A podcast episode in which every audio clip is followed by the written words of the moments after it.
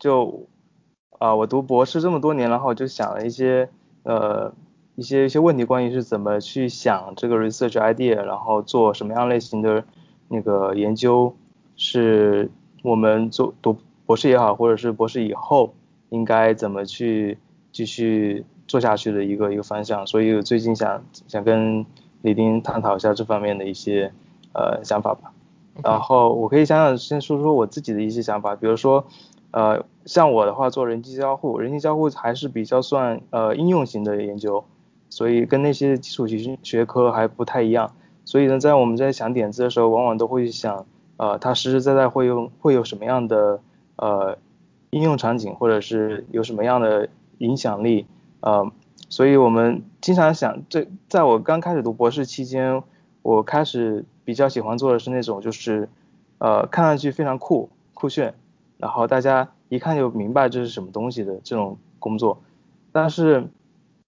做了几个之后发现，呃，那种类型的工作它的影响力并不高，因为它可能就实实在在解决当下的一些问题。就大家看到，哎，这东西还挺酷的，然后可以用用于做那个事情，然后做一些不一样的事情，然后呃就觉得酷，但是。长期来说的话，好像并没有那么大的影响力，而且它长远来说好像也没有呃激发到别人别人做的那些 work。就是我们做研究，我觉得个人来说还是要有一些呃能够启发别人或者是大家可以共同往前推进的一个领域来做。所以呢，最近最最最近几年也是开始想说，啊做研究的话，我们应该怎么从什么样的角度切入去想这个。要要解决的问题，然后想做的研究的类型，嗯，所以啊，最近我的想法就是说，嗯，有时候我的一些点子，比如说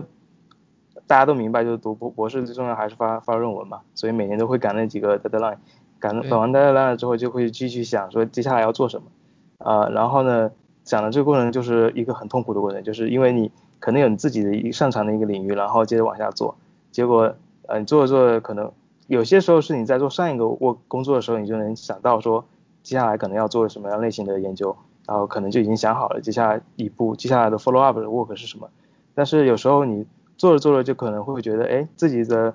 这个研究可能不是那么那么的呃有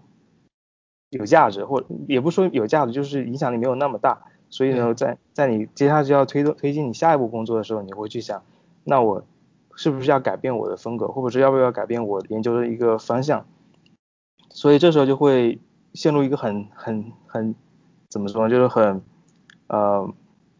一个很进退两难的一个一个境地，就是说你要继续研保持你自己的研究风格和你研究方向呢，还是要探索一个新的？嗯，这每这是每次我在想研究呃课题的时候，我都会去讨论的一个话题。然后呢，最近就是。呃，我遇到了一个切身的一个经历，就是我，我正我已经有了一个大致的一个研究方向，但是我觉得这个大这个方向并不是那么的有影响力，至少是在于呃我自己研究这个领域里面可能没有那么大的那个效果，所以我想说能不能拓宽我的思路，去看看有没有其他的方向是可以结合我已经有的这种 skill set 和我的一些背景。然后看看能不能继续往前推进的一个一个部分，所以呢，呃，然后然后这些这时候我就会一我的一我的一个方法就是跟不同人聊天，然后聊他们的想法，他们做研究的一个思路，然后同时呢也看看有没有我可能我会从他们这些对话里面讲到一些好的方法，先是学拿先先是呃了解到大家的做研究的方法，然后再看看有没有可能有一些更呃有影响力或者是更怎么说呢，就是。做出来的东西确实是有那种很大的研究价值的一个一个课题，能不能是不是是不是能找到？所以就是最近我就会往这方向想，也实实在在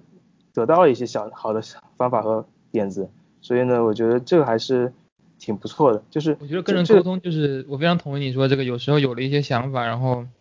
不是特别成熟，其实跟人聊天，特别是跟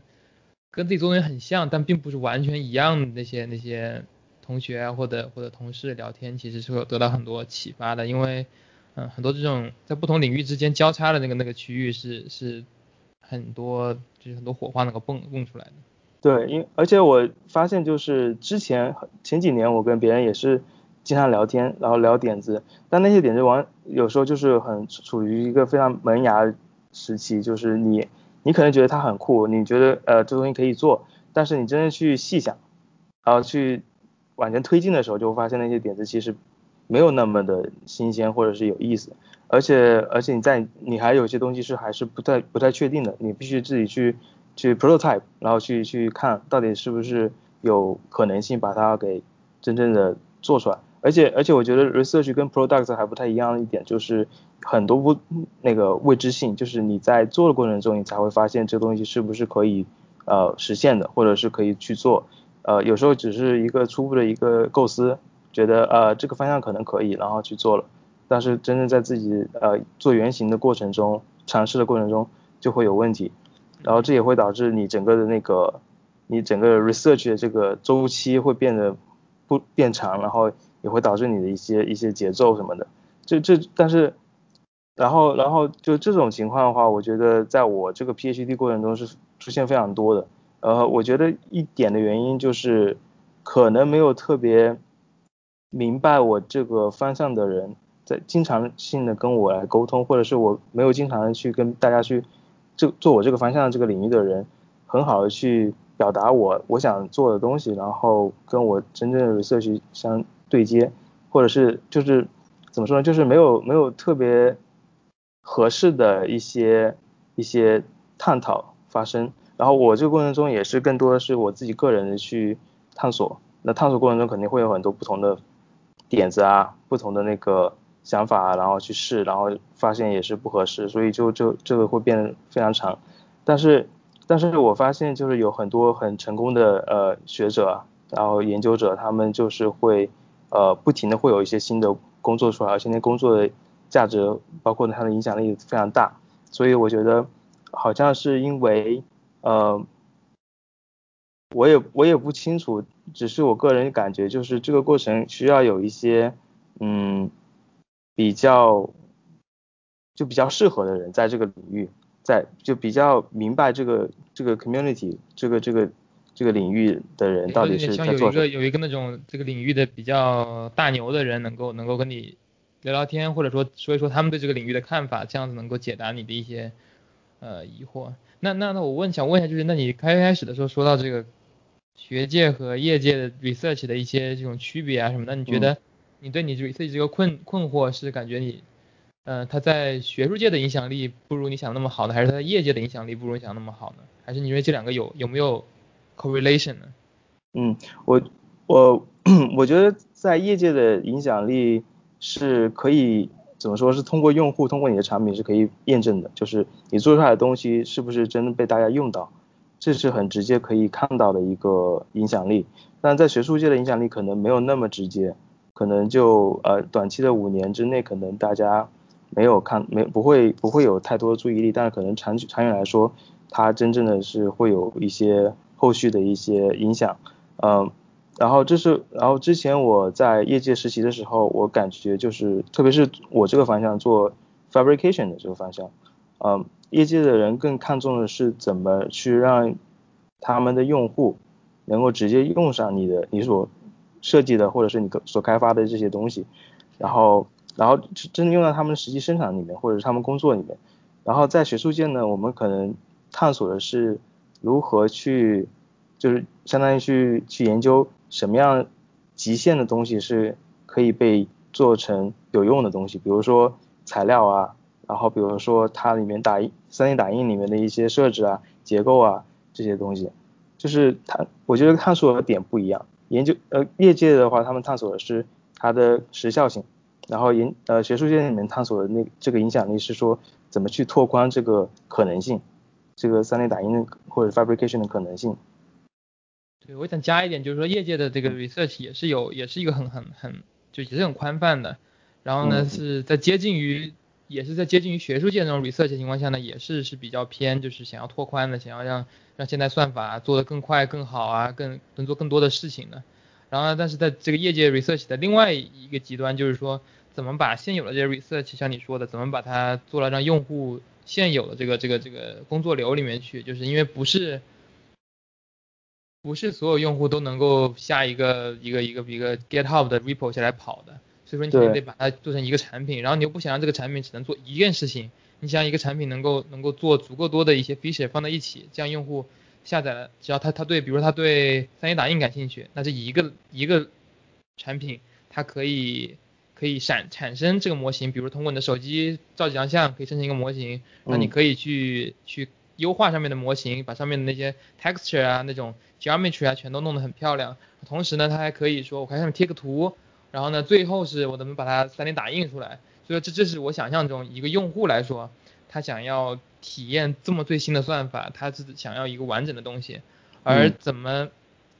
从业界 research 从我的经历来说，就是很多的时间也是花在怎么把 research 给归纳总结成一个一个一个可以让用户去去体验的一个 end to end 的这种 workflow，这个是也是非常重要的。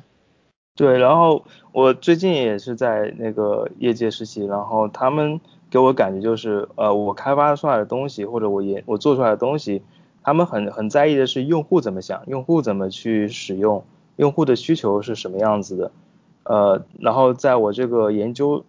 算是研究吧，这个研究过程里面，我要把这些给考虑进去，同时还要在我这个这做出来这个系统里面有所呈现。但是他可能从 research 角度来说，可能不需要那么的完善，或者是就是 robust，然后就可，但是我要我要触及到那些那些方方面面，然后能够体现出我这个系统是能够支持用户端他们所需要的一些一些操作或者是一些体验。呃，然后从这一角度来去讨论它的它的那个创新性也好，或者它的那个呃实用性也好，然后我觉得这点是他业绩比较看，至少是在我研实习那个公司里面，他们比较看重的这一点。因为哪家公司实习啊？在惠普，惠普他们有做那个做 3D 打印方面的这种 research 是吧？research internship。对他们有他们自己新的一些打印机，然后想尝试的说这些打印机是能为用户带来什么样的。呃，效益的，或者是带来什么样的不同的体验的。然后最常见，比如说最近大家应该明白的是那个了解的是那个叫 MJF，就是喷多多个喷头的打印 3D 打印机，它可以打各种颜料的各种颜色的，然后比非常高精度的打印呃打印物。呃，但是他们现在正在研究的是一种呃，就是可以支持其他材料的，然后能够支持更多呃交互打印的可能性的这种产品，然后。我在里面做的其实就是怎么去支持用户去跟这些机器交互，然后满足他们一些新的需求，比如说我要打印一个新的材料的那个物体，呃，更多的我就不能说，但是就基本上就是拓去拓展去开探索什么样的呃工具和系统是能够帮助到用户去用到这些新的打印的硬件，然后新的打印技术这样子。对你说到惠普，我之前还有一个。说个跑题的信息，之前我听说过，就是说惠普和几个其他几个那种打印机的大厂，他们是做这种当年吧，可能是上个世纪不知道哪个年代，八九十年代做流体仿真的行业佼佼者，因为其实二 D 墨盒把那个墨一个一个喷上去，其实是就要让那一滴一滴的那个那个水滴能够滴得很准，都在微米级别吧，就是你想那个打出来字儿都很细嘛，对，它那个流体仿真仿真的非常准确。然后，当整个行业现在在也在尝试做 3D 打印的时候，其实很多那些他们攒的那些专利技术也好呢，技术人才、技术储备都可以直接运用到 3D 里面来。因为 3D 其实也是一个一个 droplet，第一层上一层，然后 curing，另外一层又 curing，所以所以这还是个挺有意思的一个。就当时我当时在 PhD 在做 3D 打印的时候，我还没有把惠普跟 3D 打印联系在一起，因为我我只对当时是对 Stratasys 和和那些 startup 比较了解一点点，但是对的惠普一直没有把它想到一起，然后后来听说了之后，哦，完全的确是后面技术是是一模一样的，只是嗯，只是 application 变了一下而已，所以他们就是个打印机厂商，对。对，我觉得惠普的走的思路还不特别像那种 personal 3D printer 的那种公司，他们走的是那种服务型的，就是你可能就像 Shapeways，你有一个一个东西要打，然后有可能有一些不一样的材料需要，或者不一样的结构。然后他们可以保证打给给你打的是那种高质量的，而且是有些公司提供不了的材料的那种打印的成成品。然后他们你可以寄你可以发一个 request，然后就可以打印出来，他们会发给你。然后个人来说的话，我觉得打印机还是特别贵的，呃，就不是适合个人使用。对，像我之前用过 Shapeways 的那个那个打印机，然后 link 我待会放在这个这个视频下面。它就是我发了一个 3D 模型过去，然后呢发过去，它会进行检查，说这个模型是不是完整的呀，是不是呃可以打印的。那如果是的话，你就可以选择大小，然后呢再选择你要的材料。当时反正我选了一个很小的一个那种一个一个一个金属的小物件，然后用用钢还是怎么去打的吧？是钢还是铝我忘了。然后反正就是打出来效果非常好，就跟着在那种呃正常商店里买的那种工艺品效果是一样的。嗯，对，就是在业界的话，很多公司他们追求的是不同的，比如说什么样的材料可以被打印。然后这这如果你能支持一种新的材料打印的话，那其实就是相当于是成为了这个领域的一个佼佼者，然后就可以开辟这个市场，这样的话也是有影响力的。然后但是在有学术界的话，我们肯定是不能跟公司去匹匹匹匹敌的，因为公司有那么多 resource，然后他们有这么多部门去做这些研究，我们可能就是一个 lab 的几个人去做一个工作，所以我觉得思路肯定是不一样的，在至少是在做 fabrication 这个角度，所以而且最近几年看发出来的呃论文也好，或者公司公司发布的产品也好，其实思路很不一样，就是公司公司发出来的东西就是为了要稳定性和高性能，然后呃不同的材料。这是这是主要的一点，然后还有一些呃，比如说支持的一些 use experience 相关的东西，然后学术界其实看到大部分的都是那种呃材料相关的、机械结构结相关的，然后呃不同的 fabrication 技术合合在一起能做不一样的事情的，就是很多很巧思的一些点子，呃，这我觉得这是一个很大的不同。然后，当然这是 HCI 角度，我知道就是 graphics 那个角度还是很多不一样的的思路，所以所以归结在一起，我就觉得要做一个很有影响力的研究，可能会受到当下我所处的这个环境，比如说我在一个 lab 的环境里面，或者我在一个公司里的环境里面，包括我可能在在不同的那个学术学术机构里面，可能都不都不会一样想法，而且呃。Fabrication 这个方向也很多，然后呢，而且像其他学科，像呃 cross sourcing 啊，或者是其他的那个研究领域也会有很多分支。我相信这个是通都是共同存在的一个问题，就是怎样去能够识别或者是发现一个好的一个课题，然后这个课题还是不光是有趣，也不光是跟你的个人的那个 skill set 相符合，而是更多的是怎么能够去呃像。最最大的一个词就是影响力嘛，就是怎样能够去推进整个这个领域的向前向前发展，这是这是我目前做研究想的最多的事情，而不是而不是想这个点子是什么，而是想这个归根到底这个东西我要做，我做出来之后花这么多力气做出来之后，它的它的贡献是什么？这是我第一个会想的，在我想点子的时候，因为可以发表的或者是可以就做发成文章的点子有很多，每天都会有很多。我们都可以去花时间去做，但是发出文章之后，你的东西能能能给别人带来什么？这是我目前考虑最多的，而不是这个点点子本身。对，我但但我有几个我有几个几个 comment，就首先就是我同意你这个就是想要 maximize 这个 impact 嘛，这个是这个无可厚非，呃，但就是说去做这个的优化很容易就陷入一个。一个现在我已经观察到的一个趋势，就是比如说现在假设做 deep learning 啊，或者做 computer vision 啊，甚至 graphics 方面的一些人，我不知道这个趋势有没有渗透到 HCI 里面，但是在在这之前我说的这个几个里面，很多教授他为了就是我不知道他们是不是为了扩大自己影响力了，但是结果是他们很多都跟公司有各种各种各样的合作嘛，有的就 part time 去了公司呢，有的自己开公司，后来被大公司收购了呢，有的就是跟公司 consulting 呢，这样子的我感觉是。就可以帮助他们，呃，把自己的 research 在学术界有影响力，同时呢，他们又把自己的这个 research 跟公司去说，然后呢，比如说我是假设我是做一个，嗯，fabrication 的，然后呢，跟惠普合作了之后，能够让惠普把我的 research 放到他们的这个打印机里面去，那这就是一个很完美的一个 impact 嘛。然后呢，学术界也认为，哇，你看何亮做的 research 居然进了惠普的打印机，被千千万万的人用到了，所以他 research 的确肯定是能 work 的，而且很有 impact 的。那所以这样子就会鼓励你接下来在想 research idea 的时候。就会去自然而然的去看一看，哎，惠普你有没有新的 research idea？你想做哪个方向的？如果说你接我知道了，你接下来五年你就要做四 D 打印机或者五 D 打印机，那我就开始花大大心思招做四 D 打印机的学生，然后做几个很漂亮的 project 跟你 demo，然后呢你把我招过去做 consultant 也好呢，或者收购我的一个小小的 startup 也好呢，那这样我的所谓的这个影响力就会很大。这个趋势其实就是 exactly 现在很多教授已经有这样子的了，嗯，但我并不确定这个趋势是是长远来看是一个好的一个趋势，我不知道它是好是坏，它可能是好也可能是坏，呃，因为它相当于从一定程度上扼杀了这个这个去探索那种很很没人 care 的领域的这个这个这个 incentive 嘛，对，如果你有的选的情况下。呃，现在大家都很 open，你就是像比如说我们公司，我们也很 open，我们就跟到处跟教授合作。然后我当然是有我的 agenda 了，就我希望我做的 research 首先都是我自己非常感兴趣的。其次呢，如果它能跟我们公司产品挂上钩，然后呢跟我们公司五年、十年的产品的这个 roadmap 挂上钩，那我肯定会很喜欢。然后慢慢的我就会影响我的 collaborator，然后他们写 NSF grant 的时候就会多多少少被我的这个一些想法去去去影响。呃，我不确定这个这个长远的话是是好的还是坏的。对，我觉得你说那一点很很对，就是呃学术界的这些教授或者是呃学者，他们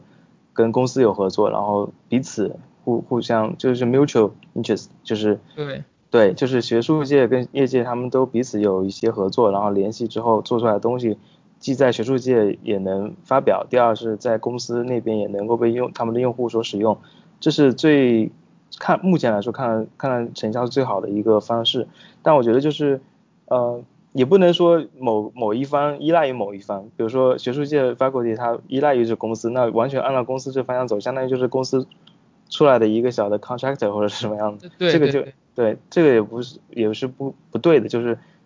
faculty 还是应该有他自己的 vision，就是他自己应该有他自己一个长远的一个一个 research 的方法和 agenda，嗯，所以我比较欣赏的是那种就是。他自己有很强烈个人，就是自己的 research lab 或者 group，他有很强烈的个人的一个一个一个风格，然后呢，有自己一个很长远的 vision，同时在业界还是吃，就是能跟一些公司有合作，彼此推进彼此的工作啊，我觉得这是这是最健康的一个方模式，呃，就是学术界跟业界之间合作的模式，呃，对，比如说我我了解到就是那个呃，我比较欣赏的一个实验室是。筑波大学，筑波大学一个叫 Digital Nature Group，呃，洛河杨一教授他带领的一个实验室，他做的东西其实呃也是偏技术型的，而且他但他不怎么发那种长篇的那长文，主要是发一些小的 demo 啊或者是短文，然后呢，但他提的那些概念和那些那些思路，我觉得还是挺挺新奇的，而且是挺有影响，也不是影响力，就是有。有有 inspiration，就是有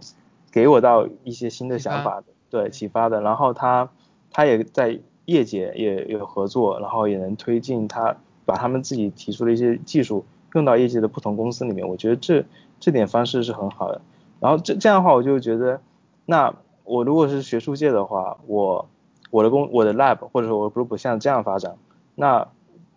从学术界学者的角度来说，我发。论文还是一个唯一，我觉得目前还是一个比较重要的一个考核的标准，对吧？就是发论文的那个质量和数量，对。这样来说的话，我觉得会不会影响到说你在学术界的一个啊，算算是一个这个行内，大家对于你这样的一个生态或者这样的一个发展模式的，会不会得到认可？这是第一点。第二是大家怎么来呃。评评价你所做的这些工作，因为你发的并不是那种 full paper，或者是你发更多的是那种 idea 或者是 concept 的这种。他他是自己的选择吧，就是你刚才说的这个教授，他他就比较喜欢这种，就是 share 自己的这个这个 progress，他可能不想说花个一年再去把每一个方方面面都都都做 application study，他只是说我发现这个很有意思的东西，我花几个星期几个月的时间做一个很很短的一个 paper。把这个这个东西 share 给大家，大家想 follow up 就 follow up，反正我就 move on 去做新的小东西去了，就是这种想这种这种这种方式，我感觉还挺有意思的，但你会不会觉得这样的，就从影响力来说，就因为我我可能去探索很多不同的点，不同的那个研究点课题，然后呢每个都很有意思，但每个都没有做的特别深入，呃，对吧？然后然后这样来说，你是提出了很多。新的想法、新的思路给这个这个 research community，但是你自身来说的话，并没有把它做特别透彻和深入，会不会会不会让人觉得就是你这东西可能就是就是为了解决当下的一个，或者是就兴趣来说，就是为了满足你个人兴趣啊，你做了这个事情，然后影响影响力呢，这还是回归到影响力，就是它给整个 research community 带来的价值是什么？这个是我比较好奇的，而且我，而且他他能继续做，就是他能一直往前做这些同样的模式一直做下去，我就非常好奇是怎么生存生存下来的。因为在美国我知道不可能是这样继续，就每 每年只是做这些小的 idea，然后还能做的继续往下做。对我我没有我我比较少发这种比较短的这种 demo 的 paper，所以我不是我的 style。但是我感觉像你说的嘛，可能日本的 evaluation，中国大学是是日本的吧？嗯，对，就可能它的 evaluation system 就可能跟美国的不太一样，然后呃可能能够能够，他也能够在这种情况下面能够比较好的呃做评价。嗯，因为我我刚才想还想说的一点就是，如果对影响力这个东西来做优化的话，就就。就教授肯定是有独立性的，首先就一教授他是完全独立的嘛，像你说的情况下，他并不一定要被公司去去去去收购或者什么，他可能就是一个 free consultant 的这种这种形式，呃，然后而且是他拿了 tenure 之后，就是想干啥干啥了，他理论上他哪怕他不发不发很多很多的 paper，他也能够呃在在学校接着教书，接着做 research，嗯，但是我刚才说到这个优化的一个一个一个问题就是。当你的同事，或者说当新兴升起的这些 assistant professor 们，他们现在都为了 tenure，他们都疯狂的做 paper，那他们为了做 paper 的同时，他们肯定会想说，那有更多的资金来 funding 这个 lab，然后呢，来更多的合作者，更多的 collaboration，那这样子的话，他们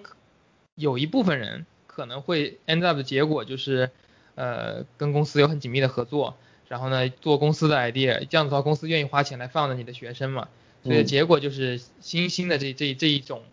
呃，assistant professor，他们可以有很高的产量，然后有，而且呢，而且我还有一个一个一个理论，就是说，嗯，很多 research 它，就好 research 占所发 paper 的数量可能是一个固定的百分比，嗯，所以说你可能如果发一百篇 paper，可能有十篇是是是比较有影响力的，另外九十篇都只是练手的，都只是就是发出去被人忘记那种的，所以这种如果你相信这种模式的话。那那跟大公司合作，拿更多的 funding，招更多的学生，做更多的这种 project，就可以产出更多 high impact 的 paper。那等到这帮教授他们拿了 tenure 之后的话呢，那当一个当一个新来的一个一个学生想要选选 advisor 的时候，那他们会看，哎，这个教授做了很多工作，而且有一个方向是我非常感兴趣的。而另外一边一个教授，他可能这么多年他就研究了一个很小的方向，而可能这个方向产量也很低，然后呢公司也没有用，那我然后。由于然后由于各种其他的原因，可能 citation 也很低，就是从一个刚刚开始读博士的一个学生的角度话，他很难去说说服他自己说，哦，那我就要跟这个呃坚守自己这个之前的这个这个模式的一个教授，他很有可能就会被很强的 publication list 或者哇，我去 Google 当了一年的这个这个 sabbatical 的这个 research scientist，他可能被这个东西反而所所吸引了，因为。对啊，因为毕竟有百分之多少多少的 PhD 毕业之后都会去业界的嘛。那如果你的教授是一个哪里都吃得开的，那可能也更好招到学生嘛。因为学生知道可能百分之九十九的机会都都当不了教授的。那你当不了教授，你就要去业界。那如果你的教授是一个天天只在自己象牙塔里面做做研究的话，那很有可能没有 connection 来帮你介绍工作什么的。所以我感觉这是一个很很 tricky 的问题。我感觉这个这个情况可能最近十年二十年才才。才我才观察到吧，可能之前最最近几年我才观察到，之前有没有我我也不知道，嗯，对，但是因为现在这些大公司都在都在慢慢的扩张到做 research 的这个这个所谓的 research lab 嘛，嗯，所以这个是我感觉是跟跟以前的一个很大的不同。嗯嗯，OK 啊，那你觉得，比如说你现在在业界待了两年了，对吧？两年还是三年？对，然后你觉得最大的不同的点就是在你读 PhD 的时候。呃，跟你的老板，跟你的 advisor 一起做研究的思路和在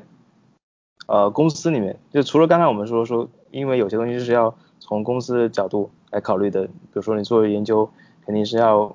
最好是能进入到产生产线里面，产品生产线里面，如果没有的话，也是可以跟学术界的一些 lab 合作或者怎样。但是但是，比如说现在给你一个，就是你比如说你有一个很 fully control 的一个一个东西，然后你可以去做，呃，然后那你会是一个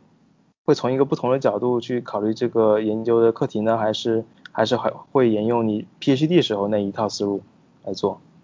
嗯。我觉得 PhD 教会我很多东西，就是到现在都是一直都是非常有用。就比如说怎么去去 evaluate 一个 idea 是不是是不是是不是一个 incremental 的东西，还是一个真的是一个 groundbreaking 的东西。这些这些 idea 很多都是 PhD 当中学到的。然后呢，公司里面我学到一另外一点很重要的就是，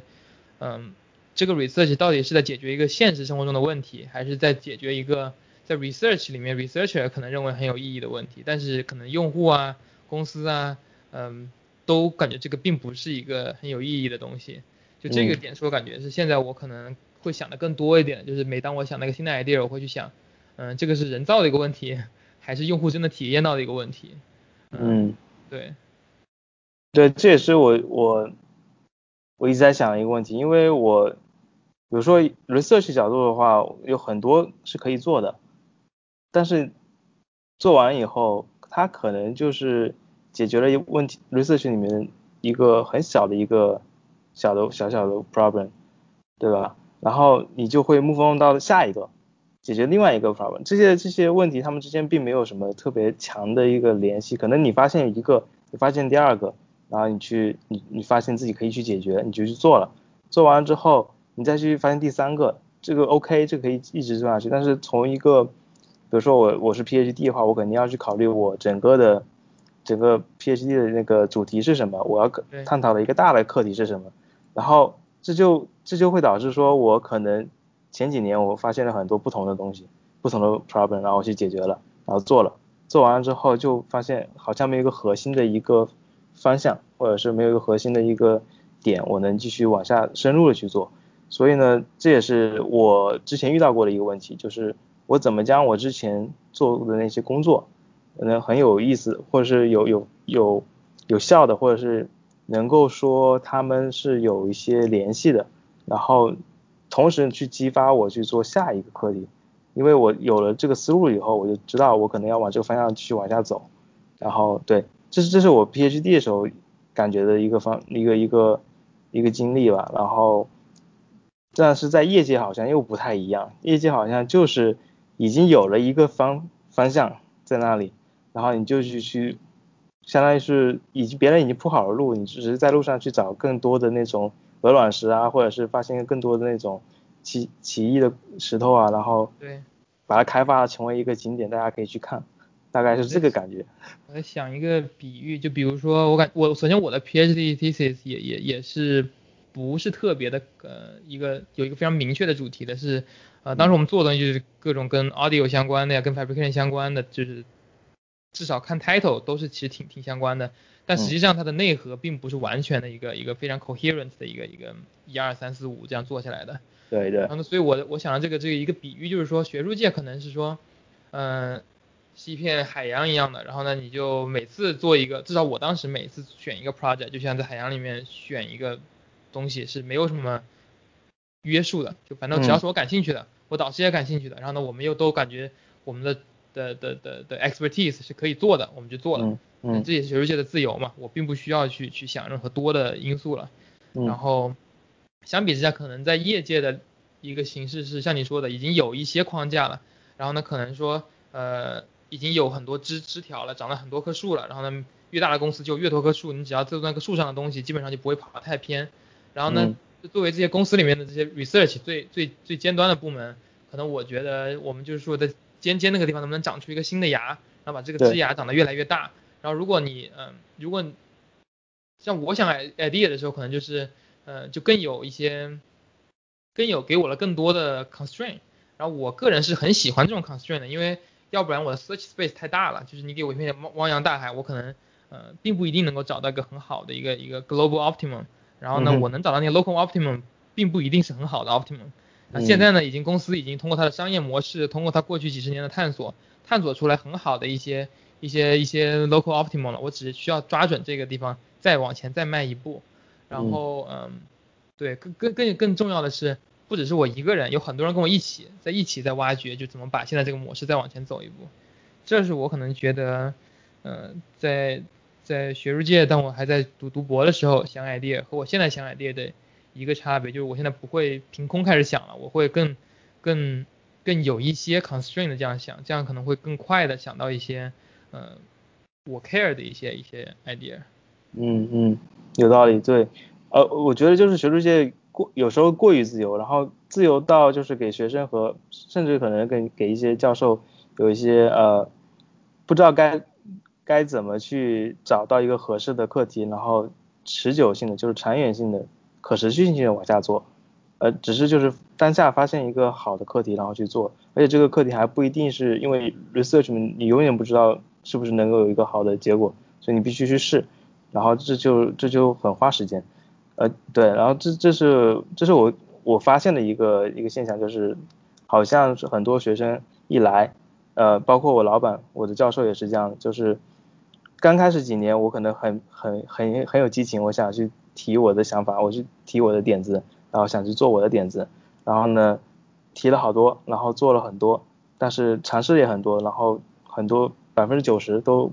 不行，都都不 work，所以呢，我们就会，我老板当时就跟我说说，如果你没有一个合适的一个想法、点子或课题的话，他可以给我一些。他已经非常成熟的一些点子，这这这一点我现在回想起来有点像工业界，就是对，可能你他已经有一个很好的规划了，有一个很好的一个思路研究课题方向了，然后学生呃你有能力你就可以沿着这个方向继续往下做，然后把它做得更大，做得更深，这是这可能是跟业界比较相似一点，但是当然对于对于有一些非常非常强烈有个人想法的一些学生来说，他可能会就会去去强烈的去。去去怎么说呢？去说服导师说要做自己的一个点子，然后做，那就非常艰辛。就是像我这样做非常艰辛，很多过程中会遇到很多很多问题，然后呢，把它做出来也不一定不见得是那么那么有影响力的一个工作，因为毕竟是非常从一个非常原始的一个阶段，然后是我个人并没有很多经验的人他所提出来的，然后要经这个过程中经历很多很多打磨尝试。和试新，对，所以我觉得这是一个，我觉得这是一个不是特别特别特别好的一个思路。好的思路就是，就很多这个不是特别好的思路，就是说你一开始就自己开始尝试吗？还是？对对，就是很很执着的去尝试自己想要做的东西。我觉得这不是一个很好的思路，对于一个刚开始做读博士的人来说，呃，可能刚开始可以接受一些导师的一些建议，然后做一些导师他认为。呃，已经比较成熟的一些想法，然后这个过程中可能会会激发学生去想到一些新的点子，对，啊，但是但是现在回想起来，其实有好有坏吧，就是因为你这过程中是你一个人去去扛下所有东西，你要去经历很多一些困难啊，然后去失败啊，去学习啊，然后等你过了之后，你会发现其实这过程还是很困难的，然后然后就会。这时候我就会去想要怎么去 evaluate 一个一个工作一个课题的点子到底是是好的是可以做分好几个阶段我觉得就是好几个类型第一种就是可行可以做的你能预期到它效果是什么样子的。对。但是这种我觉得从 research 价值角角度本身来说的话没有特别高的价值因为你已经能够预测到所有的一些产出效果。还有一种就是你可能知道百分之五十。然后百剩下的百分之五十需要去试试验，比如说我有一个很大概的一个百分之五十的一个想法，对，可能要做这个类型的呃点子，然后去试验，然后这个过程中可能会发现错误或者是不行做不了，或者是就就把它试出来就做出来了。还有一种就是你你只是有一个很模糊的一个方向，比如说我觉得这个这样这样的类型的课题是肯定有影响力的，肯定是有很。不管是 ground ground breaking，或者是那种呃优化的，它肯定是有价值的，但是你可能还达不到那个你要去做这个点子，就这个这个能力，所以这过程也是也是一个学习和积累的过程嘛。然后我觉得这三种类型的课题点子的类型，我觉得我我在评估的时候，我会倾向于后面两者之间，就是我会考虑它的影响力到底是。有没有用？不光是 industry 的用用户也好，或或者是 research 本身它的价值也好，还是说呃我我已经有能力去做这个事情，有能力去把把这个这个问题解决了。呃，对，就是我会现在会比较偏向于后面两者之间去去徘徊。呃，但但是对，但是早年来说，我觉得适合博士的话，最早的刚开始第一年、第二年可能会更多的做第一种类型的课题，就是我已经我已经百分百分之九十有把握去把这东西给攻克了，做出来了。然后我先。而且我觉得像你说的这个这个博士，特别是新生的话，嗯，更难的一个点，包括现在我都可能没有掌握很好，就是说怎么去 estimate 一个 topic 能不能做出来，然后到需要多久做出来，这种 planning 是是非常难的。所以说我觉得，嗯，就一开始可能我我会认为比较好的模式，像你说的，就可能是先是教授给一些比较比较成熟、他们思考过的一些东西来来做一个第一个 project 来试水的。因为我觉得可能前半段的博士是更重要的是锻炼怎么去做 research，就 execution，就是呃给你个 idea，你怎么去 execute 它。然后呢，等你这个熟已经比较熟练了，等于说告诉你做这个事情 A，然后你自己能够能够独立的把事情 A 做得很好了，然后呢，而且能够写写 paper 做实验，然后最后把它发表出来。然后那个之后，那你就可以真独立了，你就可以你开始你自己的想法 B、C、D，然后你感觉 OK，那我感觉 C 最靠谱，然后我可以把 C 做出来自己投。我觉得这个是。是很好的，但是如果说你一开始就是试图既要想想法，同时要实现的话，可能就会就很难 balance 这么多的一些一些东西。对，嗯，对，就是我我自己，反正我觉得我在 PhD 前半段做的比较多的就是就是锻炼这个，就是就相当于是导师给了很多比较比较靠谱的想法，然后后半段呢，可能我就感觉，哎，那我做了这些 project 了，我也有一些想法了，我觉得我读了这么多 paper，实现了这么多 code，我发现还是有很多。可以做的地方的，然后这个时候我在 propose 东西，因为我了解的那个时候已经在这些方面已经比我导师要多了，嗯，所以所以这种情况下，那我 propose idea 也一般是比较好的，然后他也很难就说反驳我的，那就那就会比较比较好。对对，我觉得我觉得这样的思路是比较适合一个博士从开始慢慢慢慢到成熟的一个阶段，呃而不是刚一上来就想着说我要做一个大的 idea，然后把这个整个 vision 强压给教授。然后说我要实现它，对对对，你想一个本科生进来跟跟一个当了十几二十年教授的一个一个一个人说 vision 的话，这是很很很让人头疼的一件事情。嗯，对，但是我觉得到后期还是要考虑说自己到底是想做什么样的 vision 的东西。对的。对，到到比如说第四年第五年开始就要想这个事情。就我觉得一个博士毕业的一个一个就是一个 requirement，首先是自己得得得会做这个东西，就是你得。给你一条你能实现，这是一个基础，要不然的话，对对，都发不出 paper 来嘛，对吧？啊，另外一个可能是比较抽象的，就是没有办法去仔细去平衡评评价的，就是到那个点，一个博士应该可以去可以去 propose idea 了，但他可能并没有时间去去 validate 所有的 idea，但他那个时候 propose idea 应该是他可以给出 justification，说你看这因为这个原因一二三四五，所以我觉得这个这个 project 是很好的 project，因为因为博士毕业之后，你无论是当教授也好呢。还是去业界也好呢，这都是就是马上要做的事情了。就你去业界做 project，你也要去去 justify pros and cons，然后为什么要多久能做完，要投入多少的精力和资源。教授也是一模一样的嘛，你要去申请 funding，你要说你想了三个 idea 需要多少钱来 support 这些学生什么的。所以我觉得这个是一个 prerequisite，就如果你觉得你这两个都有了，那我觉得就就挺挺挺 OK 的了，就是努力加上这个 vision。对对对，并不一定说你要实现。你 vision 里面的 project，因为那个并不是每个每个博士生都有时间和精力去去做的，可能你到到第五年、第六年、第七年、第八年你才呃才才找到这个 vision，那你说你再要实现的话，那可能要再等个很多年，那就不一定了。但是但对，这是我的我的一个现在的这个看法。嗯嗯。对，我我现在也是这样想的。可以可以，好，我感觉这个 topic 还可以还可以之后还会衍生出很多其他的 topic。要是大家有什么想法，也可以下面留言，我们之后也可以呃开一个这种 series 多讨论一下这方面的。嗯，今天我们可能就先聊这么多了。嗯。OK。好，拜拜。拜拜。